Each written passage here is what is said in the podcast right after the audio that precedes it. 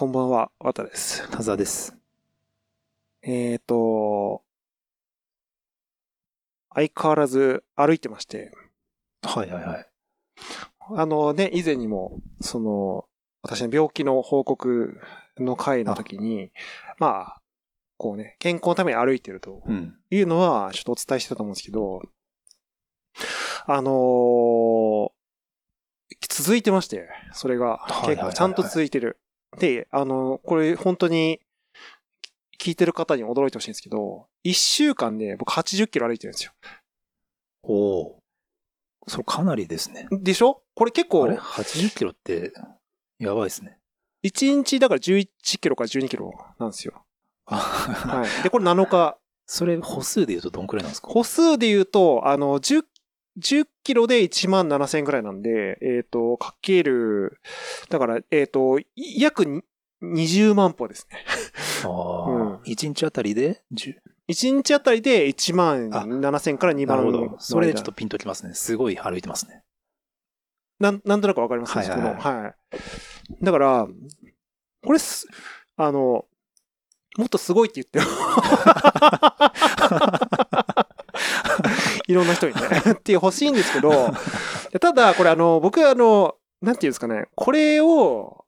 その歩いてるっていう事実をはい、なんか別にプレゼンしたい、あ、まあプレゼンしたいっちゃしたいんだけど、その健、はいはいはいなんつうの、歩いてること自体の、その運動的機能をプレゼンしたいわけじゃないんですよ。いいですね。なんか、綿さんがあの、褒めてほしいアピールをするのって珍しいんで。そうでしょ、はい。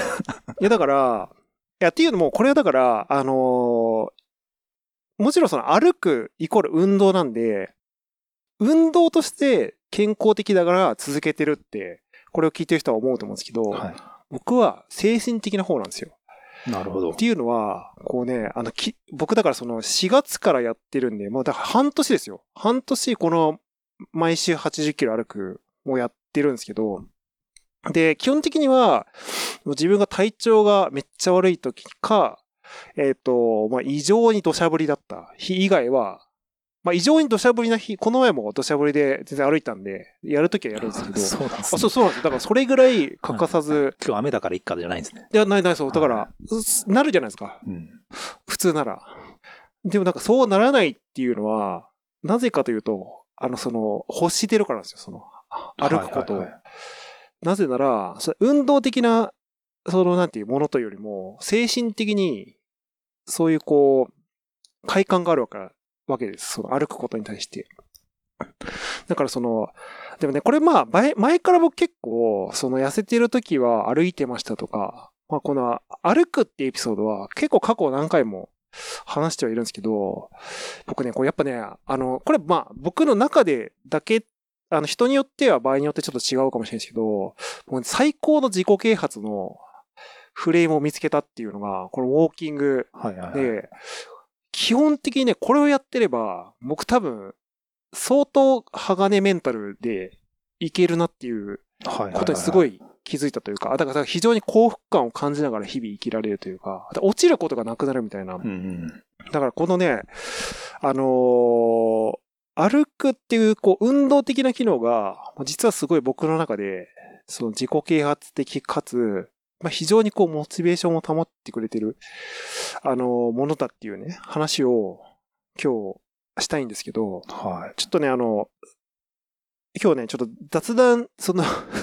開始前の雑談がちょっと長引いてしまってですね、ちょっとそんなスタジオの時間、ちょっとあの、佐田さんのまたエピソードが10分ぐらいで切れるのはちょっと、スタジオ入って50分雑談しごました。つごそうで、20件は2時間しか予約してないから、もうほぼほぼだからまずいんで、そんなに長く話せない。20分、このエピソード20分ぐらいで終わらせるんですけど、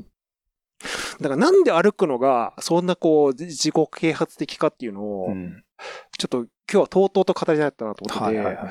あのね、だから本当ね、まあもちろんその運動、血運動だから、まあ、血行が良くなるでしょ？で、血行が良くなると脳が活性化して、で、なんかこう、これ科学的に立証されてるらしいんですけど、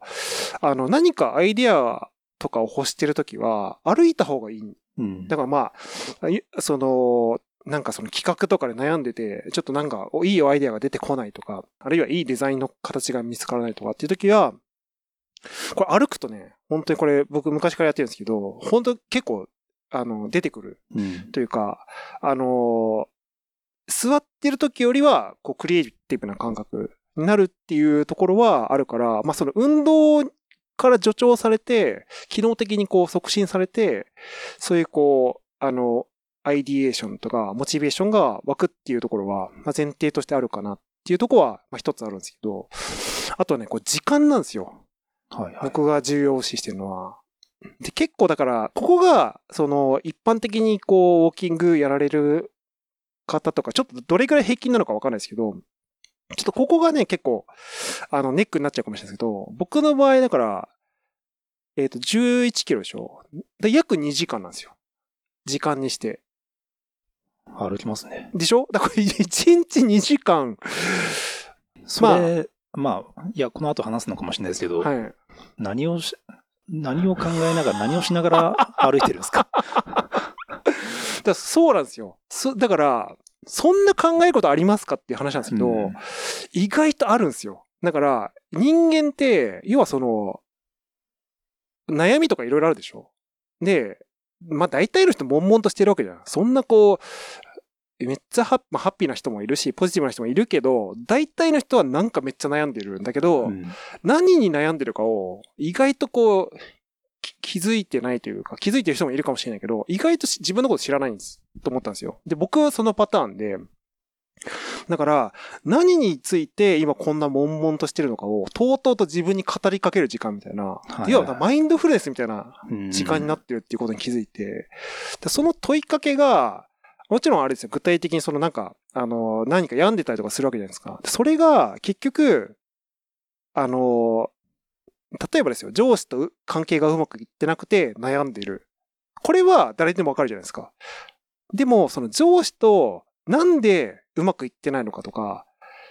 で、うまく、まあ、うまくいかせる方法は別に考えなくてもいいんですけど、それをこう結構具体的にあの考える時間っていうのが、このね、2時間っていう時間があれば、大体解決するっていうことに 気づいて、で、そのデイリーのさ、そのなんていうの、悩みなんて、日々こうやってれば、その、悩みが日々解消されてる、歩いて解消されてる状態。まあ、考えて反数して、ある程度解決に、を、こう、積み重ねられる状態だから、だからその、これの、その日々の積み重ね、積み重ね、日々悩みって積み重なっていくから、それを日々こう、あの、なんていうこのテトリスでいう、いっぱいこう、もうギリギリまでこう溜まっちゃってる状態みたいなのを、できるだけこう低くするみたいな、っていう行動が、もう溜まってない状態にするっていうのが、非常にこう精神的に、めちゃめちゃポジティブだなっていうことに気づいて、で、これ僕がこの解決するスイッチとして、ウォーキングがもう最強だったわけですね。だからこのルーティンは、だから雨の日でもやるんですよ。要はその悩んでるから、悶々としちゃってるから、むしろ歩いて解消したいっていう感じになる。えーうん僕もあの、まあ、この番組でね、この話なんか何度もしてきてる気もするんですけど、僕も歩くの大好きなんですけど、夜ね。あ、なんかなんかその、そうそう僕はあのはいムズムズするから歩くんですよね。あ、でも僕も近いですよ。あ、そうですか。ううんん。で、その、あれですよね。ただ、多田さんとかで歩いてるときな何を考えてるんですかちなみに、その、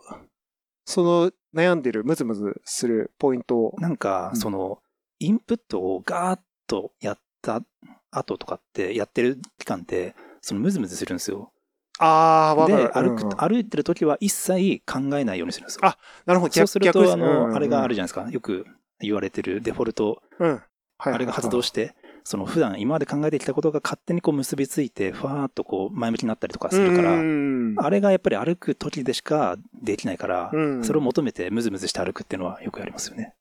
なんか多分あの、種類とか、その、なんていうんですかね、その、元々の行動の起点としてはちょっと違うのかもしれないけど、やってることはすごい僕も近いんじゃないかなっていうのは思ってますね。なんか、だからその、ある種こうふ、一回リセットして、結局だからその、あの、阻害しちゃってるわけじゃないですか。その、いろいろこう、本当はもっとこう、思考を整理していけば、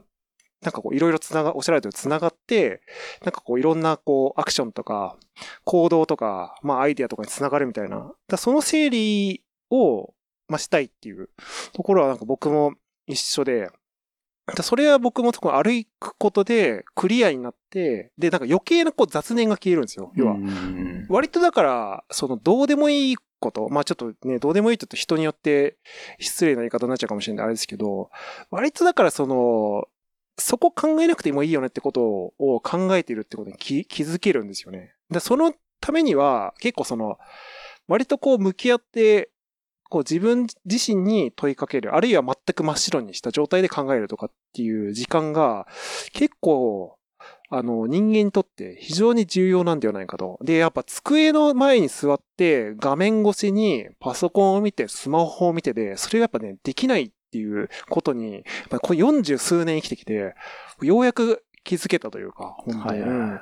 でやっぱり、その、ね、すごい、あのね、あもう当たり前のこと言うんですけど、その、外に出て空気吸って、ちょっとなんかその外気に触れて、で、あとその、景色もやっぱり毎日同じコース、あ、たまにコース変えたりしますけど、ちょっとやっぱ日々違うわけじゃないその景色とか。うん。で実はその、なんかその情報というか、あの、机の前だと大体こう、情報量が一緒なんで、あの、なんかこう思考に変化が起きづらいんですけど、日々歩いてる道、すれ違う人の差とか、まあ、今日は高校生とすれ違ったとか、でも今日はなんかおじいさんがいたとか、多分ああいああいうこう、こう情報がこう日々こう変化してる状況に環境を持っていくっていうのも、すごいこう、あの、その自分の気持ちをリセットさせたりとか、あと、なんていうんですかね。やっぱ気分、もう本当に平たく言って気分転換にすごいなるっていうのに、また僕の場合はそのウォーキングっていうのが、これは本当に最適解だったんだなっていうのに気づいて、だからあの、これはね、だからその、あの、この、この番組の過去、そのね、あの、我々はそのモラトリアムで非常にこう、悶々としてる、ね、あの、3、40代っていうのこう、アラ、アラフォー、アラフィフ、アラフィフではないけど、で、で、なんか、そういう話してたと思うんですけど、うん結構、だからそれのこう、あの、なんていうんですかね。ちょっと人生の QOL を上げる、こう、方法をね、ちょっと見つけた気がして、だからちょっとだから近い世代の人には、もしなんか悩まれてる方いたら、ウォーキングが絶対とは言わないんですけど、このなんか反数する時間みたいなのは、でも、ウォーキングが絶対じゃないですか。ウォーキングはいいですまあ、よね。言いますよね。てそうか、あの、まあ、体を動かすと、あ、でも本当にあの、運動するとうん。気持ちが前向きになるじゃないですか。なりますねこれはもう絶対にもうそうじゃないですか。そうそうそうそうまあそだけど、運動までするのは結構ハードル高いから、う。そうね。散歩が一番いいって。散歩、いや、そうなんですよ。だからこれ、言いたい、まあ、言いたいというかね、これ、あの、そのね、全くディスりたいつもりはないですけど、ジョギングじゃダメなんですよ。ウォーキングじゃないとダメで。ウォーキンググの方がいいらしいですけどね、実際。そうですよね。いや、なんかね、あの、やっぱり有酸素運動として、そのなんか、あの、さすがにこう、ヒートとかさ、はなんか激しい運動ももちろん大事なんだけど、体としては。やっぱあの時間にこう、精神的なこう、あの半数は、やっぱ結構酸素が足りなくて難しいと思うんですよ。である程度こう適度な有酸素運動と、あとはやっぱり日々無理なくできる。で、別に毎日10キロ歩かなくてもいいと思うんですよ。あの、本当に、それこそ人によっては30分とか、それぐらいでいいかもしれないし、僕の場合2時間歩くと一番こう、ちょうどいいんで、やってるんですけど、だからね、あのー適度なね、こう、本当にこう、ハードルが低い運動って、確かに。結構ね、こう、か変わるというか、うん。僕、まあ、僕の場合はちょっと、あの、ミッド打ちとかサンドバッグとか、週に2日ぐらいやってるんでねすけど、あのー割とちゃんあとのジムに行ってますかなり激しい運動をしてますけど、うん。運動し終わると、なんかさっきまで悩んでたことが、なんか、あれな、どうでもいいわって、だ毎回なるんでですすよね、そう。ねいや、ほそうなんですよ。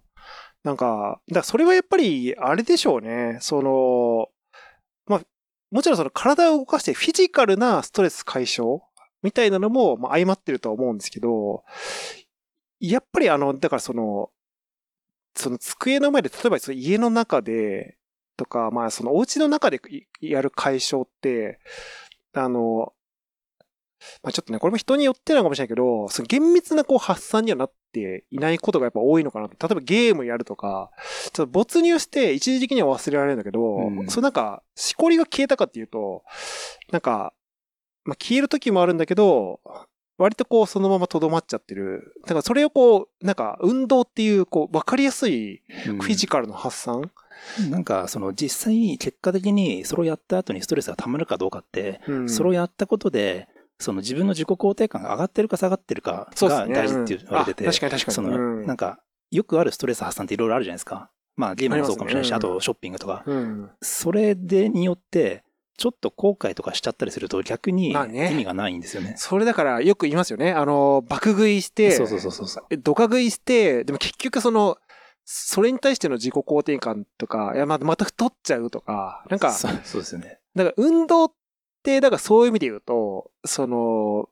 んなんか、それで言うとすごい、なんかひ、わかりやすいポジティブさがあるから。そうですよね。なんか、運動し終わった後ってやっぱり、なんか人間としていいことした感ありますよね。まあ、あり、あるでしょう。いや、だ、でもそれは、だってその、動物である以上はうん、体の細胞をこう活性化させるって、もう生き物としての義務ですからね。だから、要はその、運動しないイコール、細胞が死んでいくわけじゃない。まあ、要はその、もうんあの、運動機能が必要ないっていうコマンドを体に与えちゃうわけだから、非常にこう、心理的かつ心理から来る、あの、その、フィジカルの話も良くないわけですよ。実際は。で、なおかつその文化的な行動で消費しちゃうと、なんかそれに対しての行動依存ってさ、結構あるじゃないですか。例えば食い物もそうですし、あと、買い物もそうですし、タバコ吸うとか、セックスする。まあ、なんでもいいですけど、まあ、セックスはちょっと運動だから、まあ、ちょっとやちょっとややこしいまあですけど。人間としては。人間としては必要だけどねただなんかその、ね、でこう行動的なその依存という、あなんかその、行為としての依存というよりは、どっちかっていうとこう、あの、やっぱり物理的に、動物的にこう細胞のこう活性化を促すような、あの、ね、ムーブの方が、よりこう、ポジティブにはなりやすいんだろうなっていうのはね、本当に感じるわけですよ。うん。なんかあれですね、でも、まあ、誰もが散歩気持ちいいよねって思うのは、まあそうだと思うんですけど、そこまで取り憑かれたように散歩をしまくってるのは、ちょっとすごいですね。なんか、一周回ってちょっと闇を感じるぐらいだです。だそうなんですよ。だから、これ僕が、その、どれだけ病んでるかっていう話、逆説的に言うとね。で、ううん。ただまあ、その、なんていうんですかね、これ、人によってタイプがあると思うんですけど、あ、だこれあれだよ、この前、あの、なんだっけ、あの、診断犬コンテンツの話でしましたよ。僕だから内政じゃないですか。内政型なんですよ。僕もです。そうでしょだから、まあちょっとこの二人がシンパあるから、この二人がこのウォーキングハマってる、マッチするっていうのはあるかもしれないですけど、やっぱね、あのその、あんまりこう、人との対話とかで、あんまこう、は、そういうのをこう内省できないタイプなんですよ。人によっては、人との会話というか、コミュニケーションでどうにかできる人っているじゃないですか。悩み相談したりとか、悩み聞いたりとか。僕そっちのタイプではないっていうのはあるんですけど、だからこう、一人の時間で内省しないと、だから要は瞑想の時間が必要。なんか、あ瞑想っていうのはその、マインドフルネスの方の瞑想ね。まあ、どっちもどっちも、まあ、あ、どっちもダブルミーニングなんで、瞑想してるから瞑想するみたいなね、ミーニングもあるかもしれないですけど、だからその、だからそういう意味で言うと、非常にこう合致してるわけですよね。行動としては、その、うんウォーキングみたいな。ただでも僕ね、でもこの内省型っていうのは、あ結構でも、神羅万象というか、どんな人にもある程度は、あの、ある気はしてるんですよ。だからそのひ一人でこう内省する時間って結構やっぱね、重要だと思ってて、その、う。うんん。だから自分との対話じゃん。それって。なんか人を介しちゃうと、人から見た時の自分とか、こうミラーリングみたいな、こう、人っていう映し鏡を使って自分を見るみたいな行為になっちゃうから、ちょっとあんまり自分に正直じゃない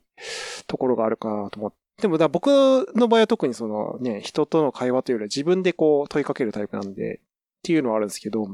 かこう自分と対話する、あるいは自分のその脳内をリセットするために、その空白というかもう完全に無になれる時間を作るみたいな。それ多分だから内省の仕方が、あの、上手なんじゃないですか今の和田さんは多分。だって、基本的に内内省っていうか、その自分の中でかん、あの半数思考って良くないって言われてるから、その、あ、でもそうですよね。あ反のろくなこと考えないから。あのそそれで変なこと考えちゃうから、人間は。あの、だからよく言われるのが、その、例えばなんか嫌なことがあった時に反数した時点でトラウマになっちゃうみたいなね。う。うんそういうロジックがあるからね。うつとかね、それでこう、自殺とかしようとする人はうん反数思考があるから、ね。確かにね、確かうんに確かに。でだから内省しつつ、それ悪い意味での反数思考になっていないのは、何かしらその、和田さんあるんじゃないですか？これ、だからどうなんですかね？その、まあ僕個人のそういうパーソナリティとかメンタリティの話もあるのかもしれないですけど、だ、だだからそれが結構ウォーキングが、あの、た手助けしてくれてるというか歩、きながらがいい。歩きながら、確かに家の中でずっと座って考えたら、ろくなこと考えない。考えないでしょだって酒飲んでさ、なんか、えそうですね。音楽聴いてさ、う、うつうつとした気持ちでさ、俺もう、なんかもう、このまま酒飲んだまま死にてえな、みたいな、なっちゃう。でもさ、うん歩いてる時それなんないよ。ある、だって、そうそうそう。の確かに確かに。だから歩いてるし、で歩いてることで、だからそう、ポジティブになれるし、だだって。歩くって考えてみてください。前に進んでるんですからね。まあそうなんですけど。あんな、だから、すごい、ひ生き物としてポジティブな行為を、ね。こうでも足を動かして、うん。こう、解消してるってありますよね、いや、そういう。絶対だと思います。だから、その、で、単純にその血の巡りとか脳の巡りも良くなってるし、あとやっぱ結局ね、疲れちゃうと、意外とこう、忘れちゃうんですよ。その、なんか、あそう、そうっすよね。あれ、ありますよね。なんか、結果だからその、なんていうんですかね、ある意味こう悩んじゃってる時ってエネルギーが有り余ってる時かなっていうのを僕は思うんですよ。あ、要はその、あの、脳は疲弊してるんだけど、フィジカルのエネルギーが有り余りすぎてるから、そこのこう、あの、なんていうの、その、自律神経の不一致なんですよ。すだからそれが起こると、なんか、体ばっか元気で脳はもう死にかけてるんだけど、どんどんどんどんこう、体のエネルギーが余ってるから考えちゃうみたいなサイクル。でも体を疲れさせちゃえば意外とこう、なああの、一回こう、落ち着かせることができるっていうね。子供が走り回る理由って、なんか、それって理由あります？でもなんか、これ本当そうだと思いますよ。あの、有り余るうんエネルギーを何とかして解消するために、そう結そうそう果走り回るっていう。そう。で、あの、子供ってやっぱりね、その、まだ、その脳の発達的に考えて消費するっていうことができないから、大人は考えて消費しちゃうじゃないですか。で、体も疲れれちゃうみたいな。はいはいはい。子供は正直で、そうですあの、体はね、だって寝れないですよ。だって体力あり余って、彼らは、もうわ、細胞は一番若々しいから、それ疲れてないと寝れないですから、うちの子供だから全然寝れないですよ。YouTube ばっか見て。だから、それは、あの、理にかなってて、だからその体を動かすことによって、精神とか、その動物的なその、あの、その、なんてせ、あの、こ行動のさ、周期みたいなのを整えてるっていう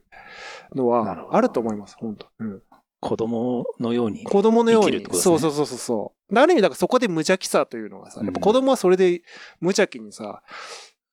まあ、その脳の発、さっき言った通り脳の発達の問題で、問題で、そんな悩まないっていうのはあると思うんですけど、とはいえさ、やっぱりあの無邪気さって、そういうこう、生活の習慣から来てるから、だから無邪気さとか素直さみたいなのって、割とこう、体を動かすみたいなところと密接につながってるんじゃないかなっていうね。なるほどね。お話ですよ。これでも僕結構ね、いい、いい線いってると思うんですよね、この話。なんか、うん。あと、だから、その、まあ、この件に関してだから、いくつか、和田さん聞きたいことがあってね。はいはいはい。例えば、瞑想って、瞑想をしっかり習得してハマると、もうね、瞑想したくてしょうがなくなるんですって。ああ、はいはい、はい。もうしたいしたいしたいしたいって。あしてない、なんか、はい、うん、早く瞑想したい。そうそうそう。さ今、和田さん散歩にそれがあるんじゃないですか。あそうそうなんですよ。早くしたいなんですあ、よ。早く歩きたい。早く歩歩きたい。だから僕は、あの、朝派じゃなくて、あの、仕事終わってから派なんですね。はいはいはい。だから、そう、6時ぐらいになると、だから、うずうずしてきちゃうんですよね。まあ、あと、だから、できれば雨降ってない時に行きたいから、なんか天気悪い日は、なんか、なるべく早く行あって、その、ね、カラッとウォーキングしたいなみたいなね。あ。なんで、うずうず、むずむずするんですか？だからね、そそれれが、それってこう、何らか、こう、依存するものって、結局その、何かしら理由があって、そこに早く自分が行きたいから、そうですか。うんだからきっと歩いてる時に、のあの幸福感を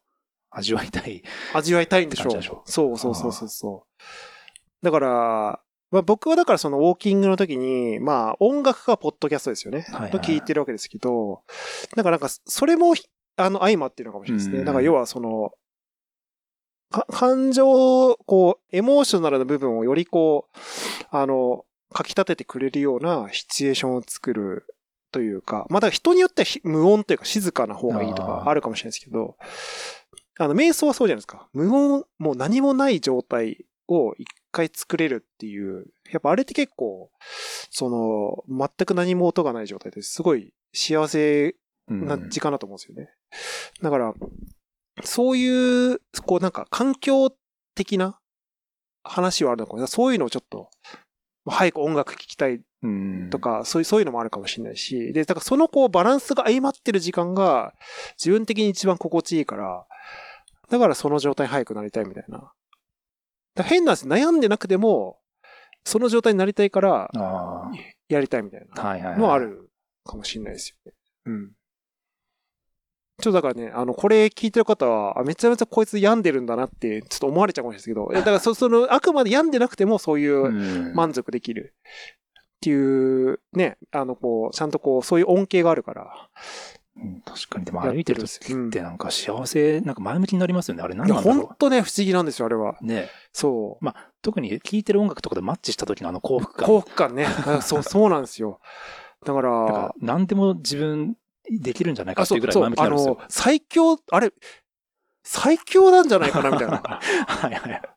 あの、ね、あれはすごいですよ。あの多幸感というかね。そうですよねううんあれって、まあ僕の場合は、なんかこう、自分できるかもみたいな、自信っぽい感じの、こう、ものが出てくる、込み上げてくるんですけど、ワターさんの場合はど、ど、あ、僕はでもそれもありますよ。はいだからやっぱり毎日11キロ歩いてるって、やっぱりその、し承認欲求を満たしてるっていうのもある。承認欲というか、なんつうの、その、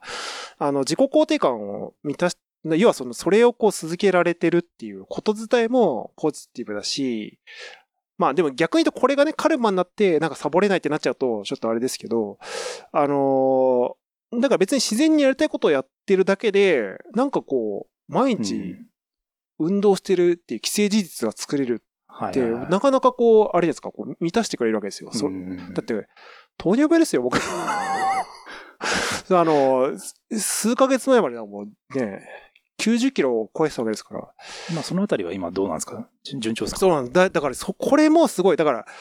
あ、そう、だから、それはある、それは、そう、一つ大きいところで言うと、糖尿病が、これちゃんと報告しちゃうんですけど、僕今めちゃめちゃ改善してて、医者から驚異的なスピードで回復してるって言われてる、その、だから僕、だから今、その数値としても、状態としても、あの、正常、あ健常者とほほぼ変わらない状態で、だからその、あの、注射打つ生活、注射決めて、あの、ね、あの、ぶっ飛ぶ生活はもう僕してないわけですよ。その、はいね、決め、注射決め、決める生活はしてないぐらいに普通になったんで、だから、その、これはだから医者からもびっくりされましたけど、それはやっぱ運動を続けてるっていうのが一番大きいかもしれない。でも確かに綿さんがちょっと前向きに雰囲気が出始めてる感じは僕前から感じてて、そうですかそれちょうどなんか糖尿病になったって言ってからなんですよ。綿さんちょっと変わっ、雰囲気変わってる気がするんですよね。いや、それはね、そういうことなんですよ。すべてこう、あ、そうです、人生がね。ねだからだって僕それを聞くに転職もはい決められてるし、だから、その、いや、そのこ行動、いろいろ行動するようになったんですよね。その、車車買ったりとか、で、行動範囲広げていろいろなとこ行ったりとか、はいね。だから、そのね、毎日湯船に使って、はいあの、痩せるバスソルト入れて、っていう OL みたいなね、生活してたりとか。あ、でも食生活でめっちゃ改善したりとかね。いや、だから、それはね、だいぶこう、んまあ、あの、結果論としてウォーキングが良かったっていう話もありつつ、ウォーキングがそれを助長してくれたっていうのは本当にあるんですよ。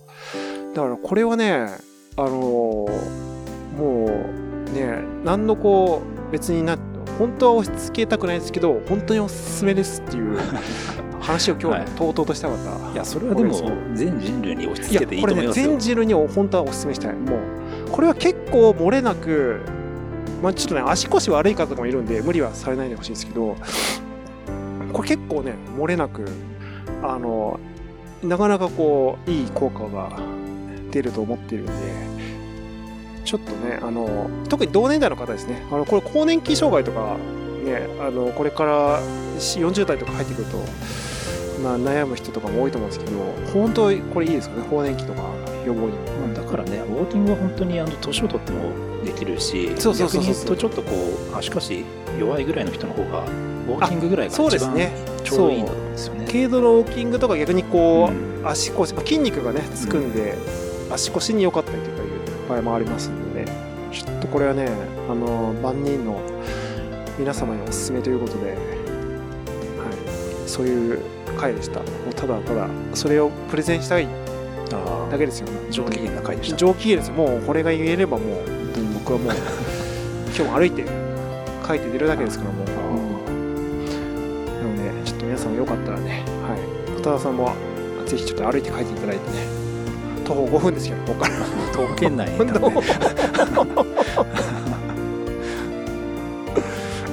はい。てな感じで、さようなら。さよなら。